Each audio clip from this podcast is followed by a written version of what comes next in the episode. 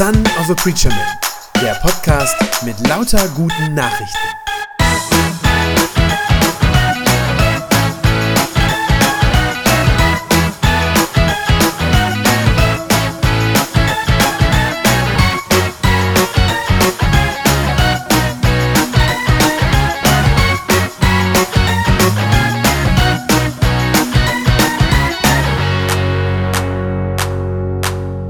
So, ihr Lieben, jetzt geht's also wieder los. Ab heute ist Advent.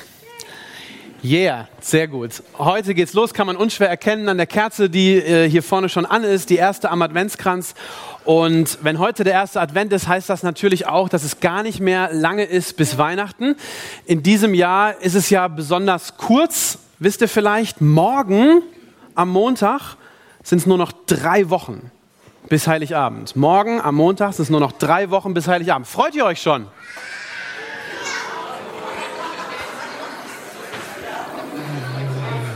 Okay. Okay, ich nehme mal an, wenn ich die Kinder vorhin gefragt hätte, bevor die jetzt rausgegangen sind, dann wäre die Antwort, glaube ich, nicht so ganz so durchwachsen ausgefallen, wie ich das jetzt hier gerade so von euch gehört und gespürt habe.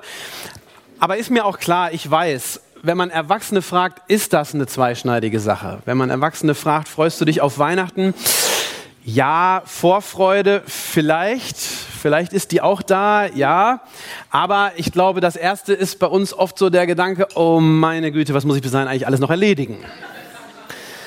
Ja, ich habe vor ein paar Tagen erst äh, noch einen Beitrag während der Autofahrt im, im einen Beitrag im Radio gehört, der hatte den Titel Ohne Stress durch den Dezember.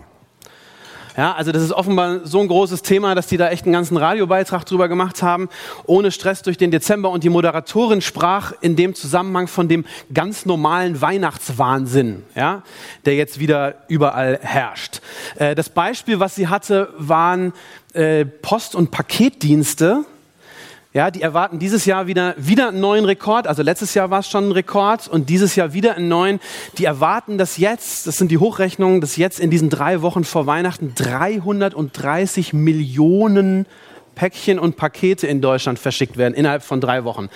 Also das ist tatsächlich Wahnsinn, ja, bisschen Weihnachtswahnsinn. Und selbst wenn ihr jetzt heute Morgen hier nicht in der Logistikbranche tätig seid, Trotzdem, dieser Weihnachtswahnsinn, der regiert irgendwie, ja, spätestens ab morgen. Ähm, und wahrscheinlich kann sich keiner von uns dem so ganz entziehen. Also dieser Stress im Dezember noch alles zu schaffen vor Weihnachten und natürlich vorm Jahresende auch. Äh, ist ja auch in vielen Büros ist das ein Thema und vielen Firmen und so weiter. Aber bevor dieser Jahresendspurt jetzt spätestens ab morgen früh so richtig losgeht, möchte ich gerne heute mit euch noch mal so einen Schritt davon zurücktreten. Hoffentlich schaffen wir das heute noch am Sonntag. Noch einmal so davon zurücktreten und ja, eine grundsätzlichere Frage stellen als das. Nämlich, wer herrscht denn eigentlich sonst über dich? Ich meine, wer herrscht sonst über dich, wenn nicht gerade Vorbereitungsstress und Hektik regieren und das Leben bestimmen. Wer herrscht dann über dein Leben? Wer darf über dich bestimmen?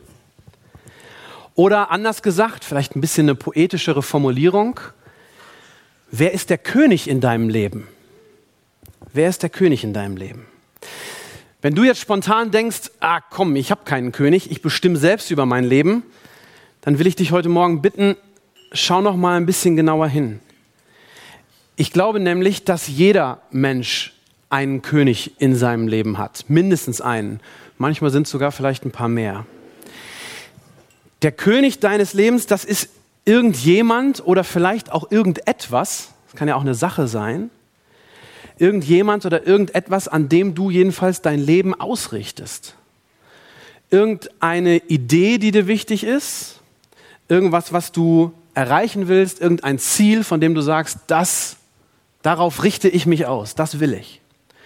Es könnte auch ein Mensch sein, für den du alles tun würdest. Ich glaube, dass fast alles für uns Menschen zum König werden kann. Das kann der Beruf sein, das kann Sport sein, Fitness. Ja. Äh, es können die eigenen Kinder sein, ja, die so kleine Könige werden. Ähm, es kann auch die Sehnsucht nach Partnerschaft, kann was sein, was uns sehr bestimmt und regiert. Es kann sein, dass man sagt, ich will unbedingt Spaß und gute Laune erleben in diesem Leben, reisen und, und, und, und. Es ist eigentlich egal. Es gibt eigentlich nichts, was nicht zum König in deinem Leben werden könnte, wenn du es zum König in deinem Leben machst. Das heißt, mit anderen Worten, wenn du also einer Sache oder auch einer Person so viel Bedeutung gibst und so viel Bedeutung, so viel Raum lässt in deinem Leben, dass du dem alles andere unterordnest. Also eine Sache, die du für absolut wichtig und entscheidend hältst in deinem Leben. Man kann das ganz gut feststellen, was das ist, wenn man mal selber ein bisschen in sich hineinhorcht. Dann sind das so Gedanken, die so oder so ähnlich klingen wie das hier. Dass man sagt, ohne den richtigen Partner wird mein Leben unglücklich sein. Ohne meine Arbeit oh, fühle ich mich irgendwie leer und nutzlos. Ohne Sport, ohne dass ich mich fit halte, hm, habe ich gar keine richtige Freude am Leben. Irgendwie. So klingen in unserem Kopf natürlich nur, in unseren Gedanken, aber so klingen diese Könige, denen wir uns unterordnen und von denen wir ganz viel erwarten für unser Leben. Wir erwarten von diesen Dingen viel, nämlich dass sie uns irgendwie glücklich machen, uns irgendwie weiterbringen, zufrieden machen. Das erwarten wir. Was auch immer das bei dir ist, das weiß ich natürlich jetzt nicht bei euch einzeln, aber was immer das bei dir ist, ich bin mir sicher, irgendeinen König hast du in deinem Leben. Ich weiß nicht, ob dir das klar ist, aber jetzt in der Advents- und dann in der Weihnachtszeit, da feiern Christen ihren König, nämlich Jesus, Jesus Christus. Daran, darum geht es tatsächlich an Weihnachten, dass ein neuer König geboren wird und in die Welt kommt. Christen glauben, dass Jesus der wahre König ist über alle Menschen und sogar über diese ganze Welt. Und darum wollen Christen diesem König gerne gehören, zu ihm gehören und ihm auch dienen. Vielleicht denkst du jetzt, oh, puh, na toll, also noch einer. Ja, noch ein König. Ich habe doch schon genug damit zu tun, diesen anderen Königen, Karriere, Gesundheit, Lebensfreude, Hausbau, mm, mm, mm, you name it, diesen anderen Königen hinterherzulaufen, da bin ich doch mit bedient.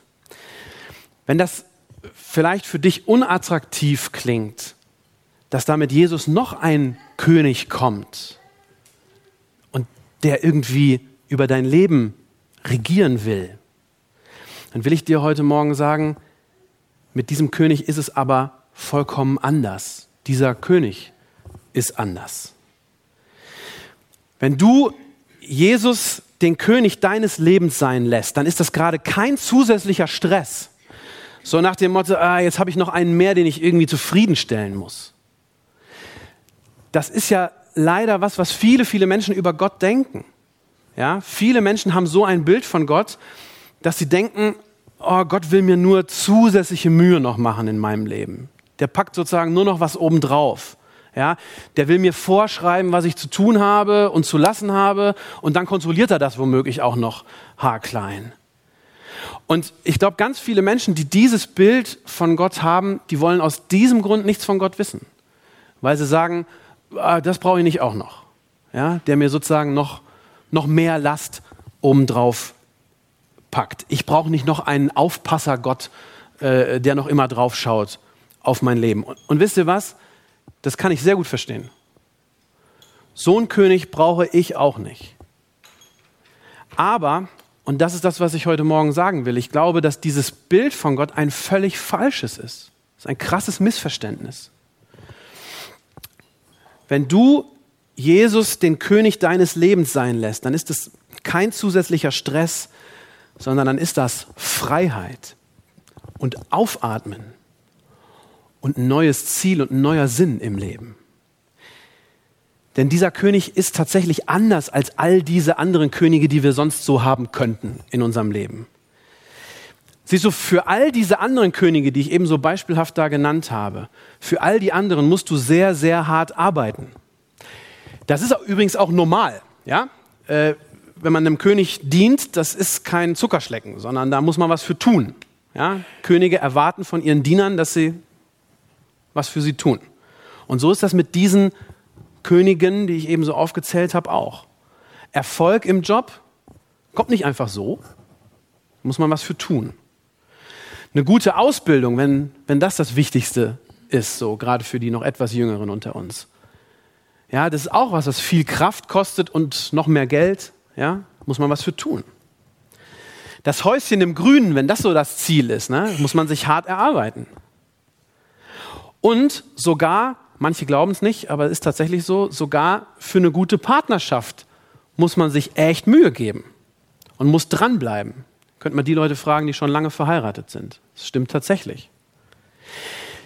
Wenn irgendwas davon König in deinem Leben ist, wenn du solche Könige in dieser Art hast, dann weißt du eigentlich ziemlich gut, wie so Könige so drauf sind. Ja, dann kennst du das. Dann weißt du nämlich, dass die was von dir wollen. Und dass es etwas kostet, diesen Königen zu dienen und denen nachzulaufen. Das kostet was. Du musst immer erst etwas opfern, bevor du von diesen Königen was bekommst. Und Jesus ist so anders. So anders. Er will sich gerade nicht von dir bedienen lassen, sondern er will dir dienen. Jesus will sich auch nicht an dir bereichern, sondern er will dein Leben reich machen. Und er will nichts von dir haben, sondern er will dir alles schenken, was du zum Leben brauchst. Es gibt einen uralten Text in der Bibel im Alten Testament, der immer im Advent gelesen wird. Äh, das ist ein Text, der geschrieben wurde mehr als 500 Jahre bevor Jesus überhaupt auf die Welt gekommen ist, vom, von dem Propheten Sacharja. Der hat das aufgeschrieben. Und der Prophet Sacharja hat in diesem Text vorhergesagt, wie dieser König einmal sein wird, wenn er denn dann einmal kommt. Also aus seiner Sicht ist das ja noch Zukunft. Hört euch das mal an. Sacharja 9, Vers 9. Freut euch, ihr Menschen auf dem Berg Zion, jubelt laut, ihr Einwohner von Jerusalem, denn seht, euer König kommt zu euch. Er ist gerecht und bringt euch Rettung. Und doch kommt er nicht stolz daher, sondern reitet auf einem Esel, ja auf dem Fohlen einer Eselin. Na, klingt das anders als all die anderen Könige? Ein König, der gerecht ist ein König, der echte Rettung bringt, das heißt, der wirklich helfen kann. Ein König, der demütig ist, der mir und dir dient, anstatt sich bedienen zu lassen. Klingt fast zu gut, um wahr zu sein, oder? Aber Jesus hat genau diese Vorhersagen mehr als 500 Jahre später alle erfüllt. Man sieht das schon sehr schön an seiner Geburt, die wir ja jetzt Weihnachten dann demnächst feiern, in drei Wochen. Schon daran kann man das sehen, schon an der Art, wie er geboren wird, also wie er in diese Welt kommt. Denn er ist sich nicht zu schade, in einem dreckigen, stinkenden Stall geboren zu werden. Wir stellen uns das ja immer so ein bisschen kitschig romantisch vor, so eine hübsche Geburt im Stall. Aber es ist furchtbar. Ja, zwischen Rindern und Schafen und es stinkt und eigentlich ist da überhaupt kein Platz und es ist dreckig. Aber er ist sich nicht zu schade dafür, obwohl er Gott ist, der Himmel und Erde gemacht hat und der ja mit Fug und Recht sagen könnte, ich habe eigentlich was Besseres verdient. Aber schon daran, also schon an dieser Geburt, schon daran zeigt er, dass er lieber die Nähe zu uns einfachen Menschen sucht, als dass er seinen eigenen Vorteil und seine eigene Ehre sucht. Später als erwachsener Mann ist Jesus dann tatsächlich auch auf einem Esel in die Stadt Jerusalem hineingeritten. Das kam ja da vor in dem Text gerade.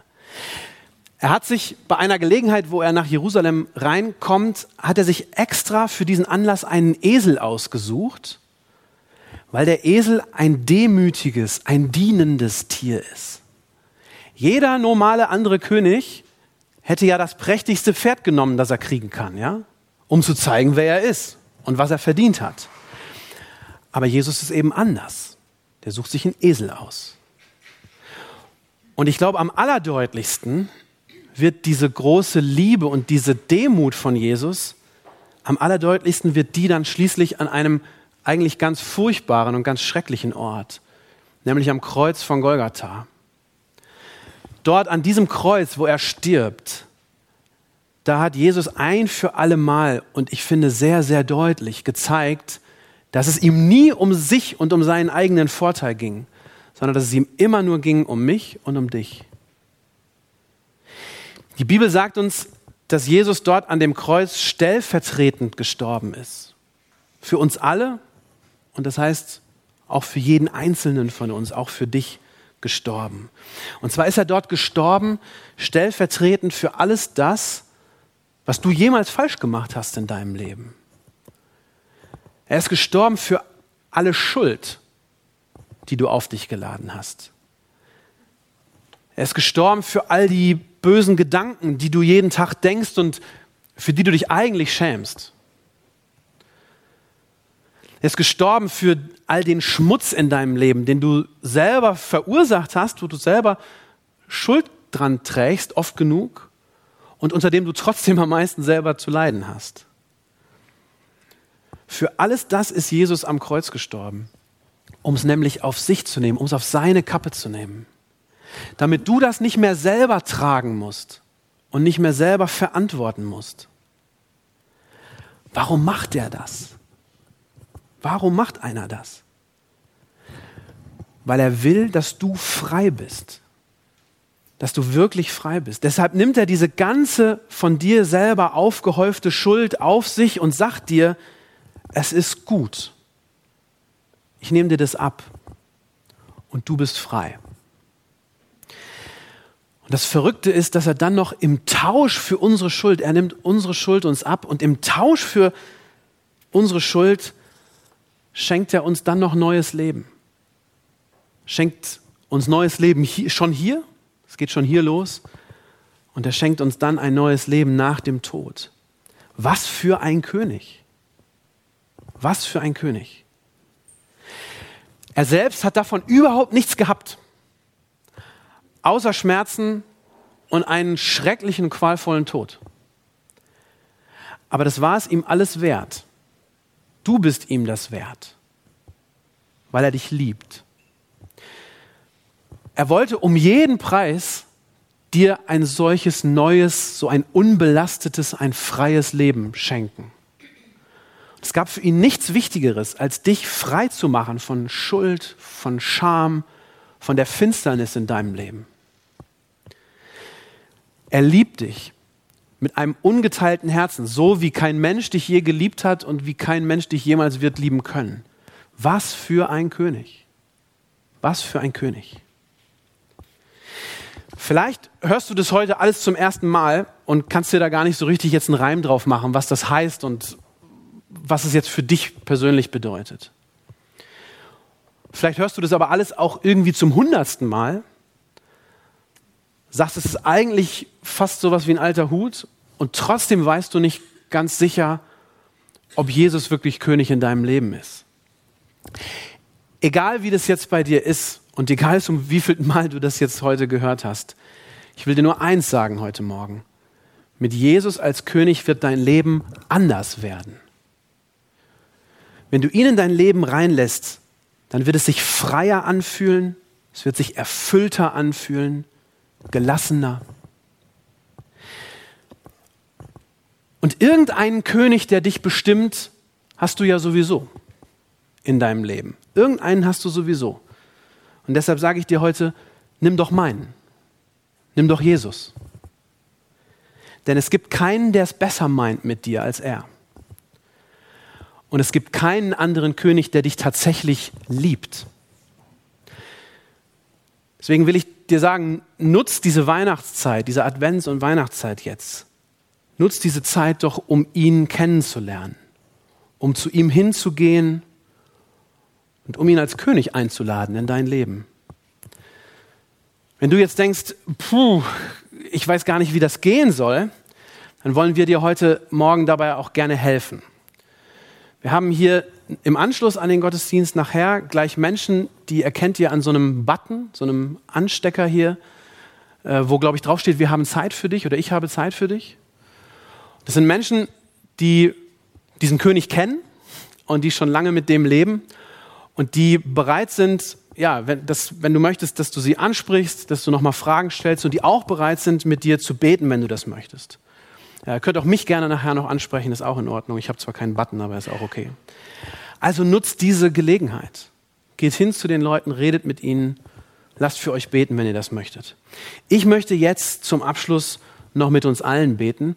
Und im Anschluss daran, im Anschluss an das Gebet, werden wir hier vorne ein Lied sehen, also auf der Leinwand, ein Videoclip sehen, ein Lied, wo auch der Text mit durchläuft, äh, ein paar Minuten lang. Und das soll euch nochmal Gelegenheit geben, einfach für euch nochmal nachzudenken über das, was ihr gehört habt, vielleicht auch nachzudenken über diesen Liedtext, der passt natürlich dazu, wie überraschend.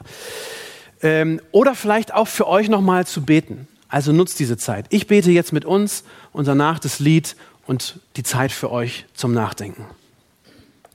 Vielen Dank, lieber Herr Jesus Christus, dass du so ein liebevoller, so ein demütiger, ein gerechter, ja, so ein dienender König bist.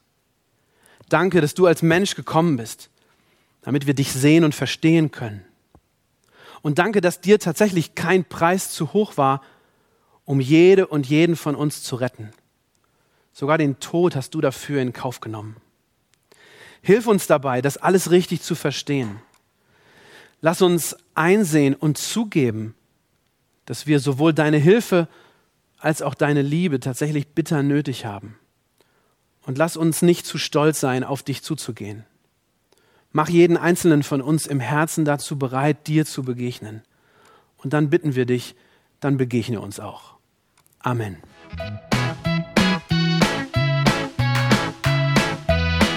Das war eine gute Nachricht vom Son of a Preacher Man. Wenn sie deinen Glauben gestärkt hat, dann abonnier doch einfach meinen Podcast bei iTunes oder podcast.de und gib mir ein Like auf Facebook.